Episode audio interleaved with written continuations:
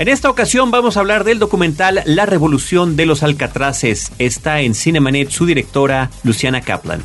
Bienvenidos. El cine se ve, pero también se escucha. Se vive, se percibe, se comparte. Cinemanet comienza. Carlos del Río y Roberto Ortiz en cabina.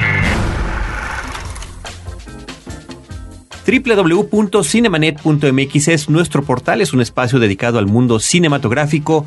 Yo soy Carlos del Río y saludo a Roberto Ortiz. Carlos, con el gusto de tener a Luciana Kaplan para hablarnos de este documental que ha tenido un recorrido muy afortunado en algunos festivales, ya cosechando algunos premios, La Revolución de los Alcatraces. Luciana, bienvenida, muchísimas gracias por compartir estos micrófonos en Cinemanet. No, muchas gracias a ustedes por invitarnos. Eufrosina Cruz es un personaje extraordinariamente interesante. ¿Cómo lo encontraste? Y ahorita nos platicas justamente cuál es eh, la narración de su historia que haces en tu película. Pues en el 2009, una periodista amiga mía que estaba haciendo una nota sobre ella me la presentó, ¿no? Le dijo, mira, yo creo que es una, una muy buena historia, es una mujer que es una luchadora social de las comunidades indígenas, que está luchando para que las mujeres tengan iguales derechos que los hombres. Entonces la conocí, la verdad es que me impresionó desde el principio, me pareció una chica, en ese momento tenía 30 años, 30 años, ¿no? Con una fuerza, un sentido del humor, una claridad, pues más que nada una capacidad como de cambio increíble. La verdad es que enseguida casi empecé a, a filmarla, no, no muy claramente como por dónde iba a ir el, documental, ¿no? Es con esta idea de es un personaje muy interesante, en un contexto muy interesante, ¿no? Es una comunidad indígena que está cambiando, un Oaxaca que también está en un proceso como de cambio después de que el PRI se ha gobernado tantos años. Entonces dije, bueno, aquí va a pasar algo interesante, no sé muy bien qué, no, pero fue también un poco una apuesta yo creo que ella, como te digo, lo que es muy impresionante de ella es cómo, cómo siempre ha jalado a la gente, sabe, sabe cómo hablar a la gente, de todo tipo de gente, ¿no? Y esto, esta capacidad como de sí transformar el, como el contexto en donde vive, ¿no? Y creo que hay muy poca gente que tiene esa capacidad, esa fuerza y esa capacidad, porque realmente lo logran, ¿no? Entonces, pues es, así empezó un poco la Ahora- aventura. Ahora, pareciera en el documental que abordas eh, un tema central que es la discriminación de la mujer mexicana en el ámbito de la política. Por un lado, lo que puede ser la discriminación en lo que se refiere al manejo eh, del gobierno de usos y, costumbres de los pueblos oaxaqueños con el voto de sus dirigentes a través de la Asamblea General y la otra que establecen los eh, partidos políticos en donde el voto se da por medio de las elecciones. Tanto en una parte como en otra vemos momentos difíciles por parte de Eufrosina Cruz Mendoza de cómo enfrentar, de cómo encauzar y cómo sobreponerse ante situaciones muy adversas en este ámbito de la política donde finalmente la mujer en buena medida está marginada. Sí, o sea, yo creo que lo que tiene muy valioso Eufrosina es esta capacidad de decir, yo no estoy de acuerdo con esto, esto no es justo y voy a luchar en contra de eso. O sea, aunque los usos y costumbres es algo, o sea, que en general como que nadie cuestiona, ¿no? Esta idea, no, son las comunidades indígenas, son como museos vivientes, nadie tiene que decir si algo está bien o mal porque son indígenas y ella es lo que dice, pero ¿por qué no? Si nos están dañando a todo este grupo de mujeres, empezar como a romper estos patrones, ¿no? Y obviamente, pues hay un montón de gente en contra, ¿quién quiere cambiar eso? O sea, ni los caciques de la zona, ni el PRI, ni porque ay, ya hay como, como estructuras que ya están como muy hechas y, y realmente lo que es impresionante de ella es que sí tiene esa capacidad como de cambio hasta que llega a ser este diputada y hasta que las mujeres hoy en día ya votan en su comunidad. Y hizo que se hiciera una ley específica para que todas las mujeres en el estado de Oaxaca, no importa a qué comunidad este, pertenezcan, hoy en día ya pueden votar. Creo que ya con eso pues es una cosa enorme. Obviamente hay muchos este, pues, actores en contra. Como que toda la gente que está buscando cambios siempre va a encontrar este Resistencia. pues, elementos adversos, ¿no? Es normal. Como dice ella, como hay, hay un momento que dice, si los perros ladran es que estamos avanzando. Y creo que eso es un poco lo que le pasa de, ah, mira, o sea, toda esta gente ya está como muy alebrestada, quiere decir que vamos como el camino, el camino correcto, ¿no? Hay dos vertientes que encontramos eh, en la forma como observas a este personaje. Por un lado está esta mujer combativa, aguerrida, en la definición de sus proyectos, en donde no solamente está esa lucha fallida por eh, luchar por una presidencia de su municipio, sino al mismo tiempo en una organización de atención social, etcétera, que tiene que ver, quiero hacer, se llama la- el organismo, y aparte de eso, y lo que va a hacer si no el pináculo de su carrera política, pero sí esta posibilidad de ser diputada plurinominal en Oaxaca, observas también a una mujer que por momentos eh, aparece como temerosa, como vulnerable, la complejidad del ser humano.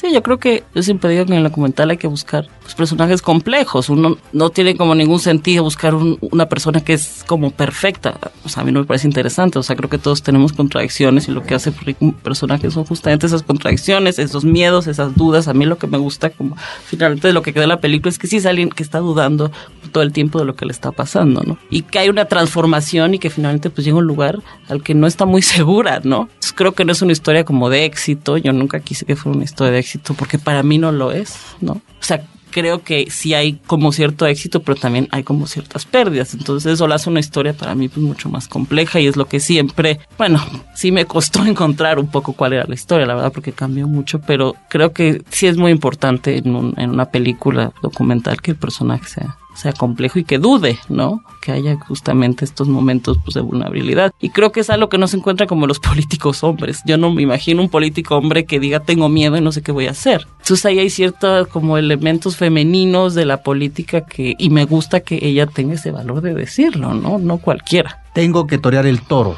dice en un momento Eufrosina. Hoy quizás cambie parte del escenario. Ahí está en esa presencia de ella eh, como diputada, los temores y las dudas ante un sistema político que está conociendo y que sabe que es difícil eh, conciliar con él porque hay eh, más adversidades que a lo mejor la posibilidad de lograr una victoria que se traduzca en beneficios para su pueblo, para su comunidad, para su región, etc. Y ahí es donde me parece que el documental se acerca a esta parte humana donde finalmente encontramos no a un personaje que se doblega, sino que simple y sencillamente se encuentra ante ese monstruo que es la política en México. A mí lo que parece es que es eh, justamente como que termina antes como del brinco al vacío, ¿no? Es ese momento un poco como de echarse el clavado y decir, ay voy, no sé qué me va a pasar. Y creo que eso es para mí lo que es como más rico de esa historia, ¿no? O sea, no es la historia como total de ella, es como, mi punto de vista de la historia, que creo que también es algo que el documentalista tiene que tener y, y pues tiene que defender, ¿no? O sea, cada quien tiene que gustar como la historia, o sea, según de donde la vea, y creo que está un poco como la riqueza, ¿no? Ese punto de vista tiene que ver con esta incursión en la política, con esta lucha social que ella está teniendo por eh, lograr cambiar estos usos y costumbres para que eh, la mujer pueda participar tanto en la elección como en la participación propia. Pero, eh, ¿qué sucede con, con su lado personal, con su lado íntimo? Trataste de acercarte más en ese sentido, ella no lo permitió, fue tu intención no mostrarlo, en el lado personal, o sea, qué es lo que ella tiene, sus afanes, vaya, en su ámbito familiar, en su ámbito íntimo, lo que ella espera más allá de esta, de esta lucha política. Sí, o sea, sí aparece mucho pues de dónde viene, cuál es su contexto, cuál es su familia, que piensan un poco como su familia de ella. Obviamente, por ejemplo, no hay realmente como referencia a su vida como más personal, como de pareja, porque ella me lo pidió así y yo la verdad es que lo respeté. Sí, claro, ese tipo de cuestiones es lo que a lo que me refiero. Pues sí es una especie como de viaje de, en un lapso de tiempo a partir de que pierde este la la posibilidad de ser presidenta municipal hasta el momento en que va a ser diputada, ¿no? Es, es, el lapso. Y sí hay como, eh, como estos momentos que dice como, como, de vulnerabilidad, pero no realmente hablando de si tiene pareja o no, porque para ella, o sea, tú hablas con ella y nunca te dice, estoy enamorada, no sé, o sea, ella siempre está hablando como en su discurso. De hecho, es algo que sí fue complicado decir, bueno, pero ¿qué sientes? ¿Qué te pasa a ti? ¿No? Y sí hay como algunos momentos en que en que te das cuenta un poco de lo que le pasa, pero en ese sentido, pues sí es un de esos personajes que todo el tiempo está hablando de cosas muy serias, ¿no? Y muy profundas, y ella es un poco así. O sea, por otro lado, sí tiene como como mucho sentido del humor, ¿no? O sea, eso es un poco lo que salva que no sea una cosa como muy, muy anquilosada, pero ya hablar así como de su pareja o qué espera de él, pues en ese sentido sí fue la verdad un poco difícil. Tú empezaste eh, tu documental parece ser que con pocos recursos, infraestructura, pero después eh, el proyecto cobra eh, una magnitud mayor al grado que tienes eh, apoyos ya de otro tipo.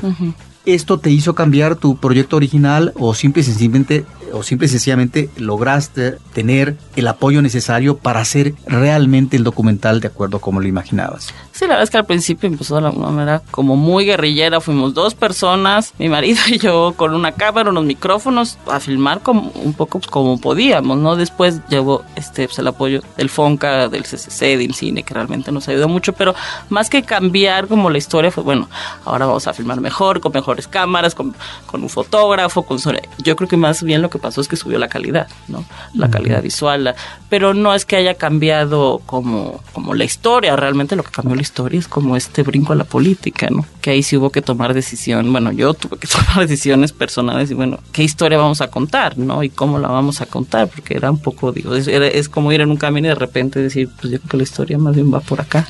Mm. Y sí, como que es un proceso interno del director, del editor también entender un poco, pues de qué va la historia, ¿no? Pero no es como que tuve que cambiar la historia porque me habían dado estos fondos, no, yo creo que más bien como que levantó la calidad del proyecto muchísimo, eso sí. Ahora, eh, tú manejas momentos de este periplo en la política y en la lucha social por mejorar las condiciones eh, de su comunidad, de los pueblos eh, indígenas, campesinos de Oaxaca, y ahí es donde observo que finalmente no pretendiste hacer un registro cabal de todo, sino de algunos. No sé si esto tiene que ver obviamente con el tiempo en la producción, pero donde encontramos atisbos, momentos de ella en esa lucha fallida para lograr ser presidenta de su pueblo, o eh, esta parte que me parece que es eh, elocuente de este organismo que se crea que se llama Quiero Hacer, en donde lo mismo se consiguen becas para eh, jóvenes trabajadores del campo, pero que al mismo tiempo están estudiando, que crear créditos para la construcción de vivienda y toda una serie de cuestiones que nos hacen ver ese lado pues de mujer combativa, de mujer, de mujer que se mete aquí y allá y acullá para efectivamente lograr eh, canalizar estos fondos que a lo mejor son gubernamentales o que vienen de fundaciones extranjeras, no lo sé, pero que se traduce finalmente en un logro, en algo que eh, se concreta en beneficio de su comunidad. Sí, y, y, lo que pasa un poco es que yo lo que no quería hacer era como un panfleto, ni una propaganda de ella, ni de los programas sociales. O sea, como que había que tener como mucho cuidado porque se podía ir muy fácilmente como en propaganda política o en un reportaje, en algo muy aburrido. Entonces había que buscar el drama en la historia. Como que yo creo, o sea, que lo que hay que hacer más es un documental. Es una historia dramática que hay que saber contarla. Por eso hay como ciertos momentos que van un poco construyendo de quién es ella hasta que llegue a este punto. Y basarse, regresar a la estructura dramática, así es lo que tuvo que hacer un poco como de la tragedia, ¿no? Es un, es un héroe que sale a la aventura y, le pasan cosas y trata de vencer y al final por un error trágico cae. Era un poco, y así es como funcionó la película, porque sí editamos varios cortes en el que era muy aburrido. ¿no? Y decíamos, pues vamos a dormir al espectador. ¿Y quién quiere ver pues, una heroína que todo le va bien y que está increíble y, que es diputada y está muy bien? Pues no, no, yo no creo que sea así. Entonces, en ese sentido, creo que hay que, pues sí, encontrar el conflicto en las historias y que no sea algo realmente muy panfletario y muy aburrido, ¿no? Cinemanet está de intermedio. Regresamos en un instante. ¿Problemas personales? ¿Familiares? ¿Laborales? ¿De pareja? No te angusties. Mejor, pregúntale a Mónica. Ella sabrá cómo orientarte para encontrar juntos la solución y apoyar a otros con problemáticas similares. Manda tu caso www.preguntaleamónica.com, un podcast de frecuencia cero, Digital Media Network tipos de vinos, variedades de uvas, viñedos, cómo llevar una cata, regiones vitivinícolas, casas productoras y todo lo que quieres saber sobre este tema lo encuentras en Vino para principiantes, un curso en línea de educación sobre el vino. www.vinoparaprincipiantes.com, un podcast de frecuencia cero, Digital Media Network. Cinemanet el conflicto está además en un contexto muy peculiar, ¿no? De repente nos, nos dices en la película que su comunidad, su pueblo está a siete horas de la capital de su estado y a 15 de la capital de la República, ¿no? En un sitio donde eh, esta imperación de los usos y costumbres se convierten, y tú lo dijiste en alguna entrevista, en abusos y costumbres, ¿no? Donde el machismo impera y donde son denigrados los derechos de la mujer. En esta lucha que, en la que tú has seguido a Eufrosina, eh, ¿sentiste que en algún momento, porque, bueno, al final de cuentas llama la atención de medios, llama la atención de medios nacionales e internacionales, jugaron a su favor? Yo creo que sí, o sea, creo que de alguna manera ella dice que los medios de comunicación eran sus mejores amigos, creo. No sé muy bien cómo fue que obtuvo como, tanto interés de los medios, ¿no? Es un, es un caso bastante peculiar porque no es muy común. Y yo sí creo que eso pues, hizo que sí empezara a encontrar este pues ayudas para su comunidad quisiera estarse obviamente sin pensar que iba a llegar a donde iba a llegar. E-, ella no lo sabía ni nosotros lo sabíamos. Fue como una cosa muy no, por, eso es, es, pertinente la pregunta a ti porque tú estuviste antes de que eso se convirtiera en eh, que fuera no eh, estuviera en los ojos de todo mundo o de que inclusive participa bueno fuera eh, vista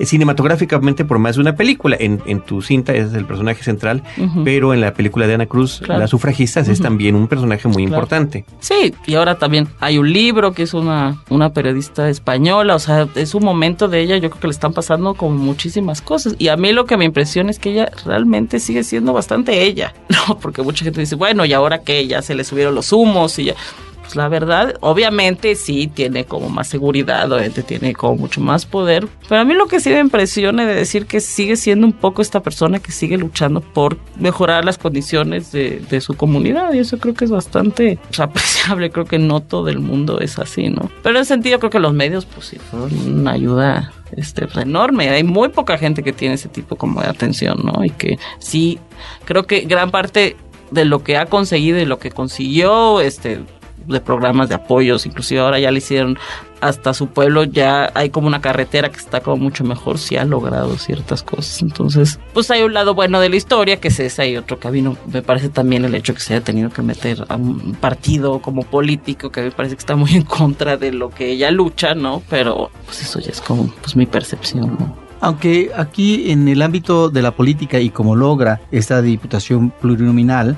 es la posibilidad a partir de una coalición donde curiosamente se alían no solamente un partido de izquierda, sino también el partido de derecha que actualmente está en el poder eh, de la federación, lograr sacar al PRI después de muchas décadas de estar en el poder en la gobernatura de Oaxaca. Ahí me parece que estamos ante una situación también diferente en términos de planteamiento partidario y el personaje de Frosina que tú dices ya los reflectores están ahí porque bueno hay una gente que ya hizo un libro más eh, de una directora de televisión o de cine se han encargado de abordar el personaje y los medios eh, en radio, en televisión, porque además tú haces acopio también y haces referencia, ¿no? De eh, estas entrevistas, ¿no? En primer plano con algunos de los noticieros importantes en ese momento en México. Pero está yo creo que la valía histórica del personaje, que en ese sentido, por eso este documental nos lleva tal vez por ese camino. Es decir, cómo un personaje logra dejar su huella en la historia. Desde el momento en que en 1995 hubo un cambio en la constitución de Oaxaca para que efectivamente las comunidades pudieran regirse a través de usos y costumbres, pues resulta que esto en vez de permitir impidió que Eufresina Cruz Mendoza llegara a la presidencia eh, municipal en 2007. Pero después parece ser que hay una discusión en la Suprema Corte en donde finalmente, y creo que esto es lo interesante, que crea precedente, donde la Suprema Corte dictamina que los derechos humanos están por encima de los usos y costumbres. Y además, recientemente ya las mujeres en su pueblo, el pueblo de donde es originaria este Forcina Cruz, logró por primera vez votar para una presidencia municipal. Entonces, es una mujer que está haciendo historia en su entorno inmediato. En muy poco tiempo. En muy poco tiempo. Eso es lo extraordinario del asunto. Es decir, que todos estos elementos mediáticos que efectivamente estuvieron ahí, ella también los supo aprovechar para canalizar a través de quiero hacer cosas en beneficio de su comunidad, pero también para seguir por la vía política, aunque esta vía política se pueda volver difícil ahora que está en el ámbito partidario. Pero lo interesante parece ser, y es lo que nos eh, plantea el documental, es que está haciendo historia esta mujer. Sí, no, o sea, definitivamente creo que es una cosa con la que ella se defiende y un poco, o sea, también la película dice, bueno, sí, a lo mejor está en un partido que a ustedes no les gusta, pero ha hecho unos cambios que nadie más ha hecho, ¿no? Y más allá de eso, creo que sí me gusta a mí como remarcar que más allá como del contexto histórico y del personaje y, sus obras, es también un retrato un poco más sensible, ¿no? De, una luchadora social que sí le cuesta y sí tiene un montón de cosas en contra y sí sufre y sí tiene contradicciones, ¿sabes? Creo que si hay algo que a mí yo creo que es bueno esta película es justamente eso, no mostrar a alguien como perfecto y que,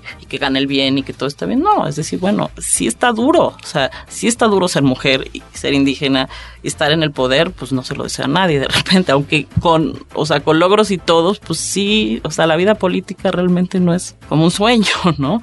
Y creo que eso pues también es parte del documental y también un poco ver como de dónde viene ella y qué es de dónde viene ella y por qué, o, sea, decide eso, no, no es porque se le ocurrió, ¿no? Es porque sí es parte de un contexto que está cambiando y que es importante ver lo que es y ver por qué está cambiando y ver qué tiene que cambiar, ¿no? Platícanos del entorno familiar que también describes, ese entorno inmediato donde ella se cobija, donde está con su familia, donde celebran ciertas uh, cuestiones tradicionales como el Día de Muertos, el altar, etcétera. Sí, es que ella dice, bueno, es que no todos los usos y costumbres están mal. Digo, yo estoy de acuerdo con que las comunidades tengan sus tradiciones y, la estructura familiar y hay, ciertas cosas, o sea, que sí funcionan. Para ella, pues, su familia es un poco el motor como de todo lo que está haciendo y, lo repite todo el tiempo. Para ella como que es unido de alguna manera. ¿De dónde sale ella? Pues sus papás, o sea, no saben leer y escribir. Y eso es muy fuerte, ¿no? Es muy fuerte ver a la gente, o sea, su comunidad, digo, ya las mujeres de su edad son un poco como otra situación, pero realmente ya viene de un contexto que todo, o sea, les cuesta pues mucho esfuerzo, ¿no? O sea, el papá él dice que se levanta a las 5 de la mañana, va y hace trabajo como de campesino. Y yo me acuerdo que me impresionó mucho porque él me decía, no, es que discúlpeme, es que yo no hablo bien porque yo no fui a la escuela y me lo repetía todo el tiempo. Le decía, pues, señor, usted es increíble. O sea, todo lo que tenga que decir usted es como muy valioso y no siendo así como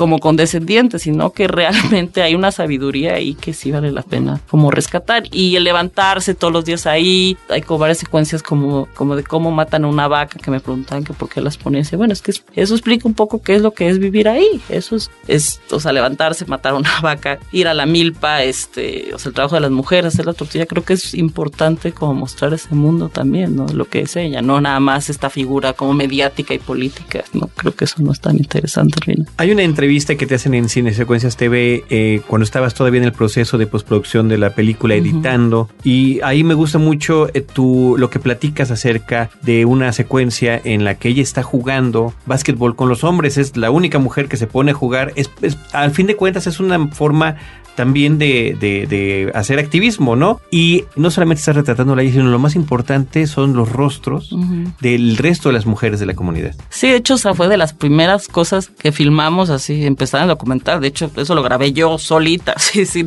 Y ahora, pues, lo, pues, que lo veo, bueno, no está tan mal. hay cosas que están como fotográficamente muy bonitas, está todavía no tanto, pero sí nos impresionó que llegamos a un pueblo donde ella tenía que dar como, como unos apoyos y todas las mujeres están vestidas como pues, muy tradicionalmente, ¿no? Era es una comunidad pues muy pobre, ¿no? Eso también es bien, bien fuerte ver comunidades bastante olvidadas, o todos los niños descalzos, enfermos, muy fuerte. Pero ella de repente iba como con todos sus asistentes y con los chavos como ese pueblo y se puso a jugar descalza, con jeans, con una gorrita al básquetbol y veías a todas las mujeres como la veían, así como entre maravilladas y medio horrorizadas, ¿no? Que mujeres de, diferentes edades además. Sí, son mujeres este, o sea, de 15 años, de 60 y o sea, veías como como en un balcón donde estaba con la presidencia municipal, o sea, todas las mujeres viéndolas pues, fascinados, ¿no? De cómo ella puede hacer esto, ¿no? Este, pues empujándose con los otros, de una cosa que uno da por sentado y es muy natural, pero realmente son de las cosas que me parecieron pues muy mágicas, ¿no? De repente este lugar en medio de la nada y esta mujer como a revolucionar en todos los sentidos, pues, a dar apoyos, a hablar con las mujeres,